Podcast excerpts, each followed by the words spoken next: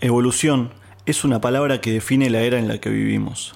Si tomamos como ejemplo los últimos 30 años, podremos notar cambios en cómo hablamos, cómo nos vestimos, qué consumimos y qué no, etc. Podemos notar que el mercado fluctúa según las necesidades de la gente y suele inclinarse hacia nuevas tendencias. O sea que podríamos decir que el modo de interactuar con los clientes cambió totalmente.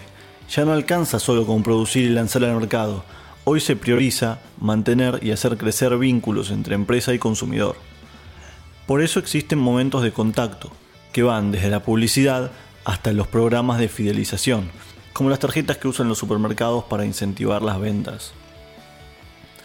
Desde la llegada de la era digital, estos momentos de contacto físico evolucionan y actúan como complemento con las nuevas tecnologías, y a veces hasta se sustituyen por completo.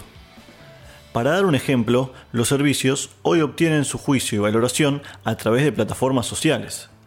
Las campañas digitales tienen su estrategia definida en tiempo real y al mismo tiempo obtienen información de intereses y comportamiento de sus clientes.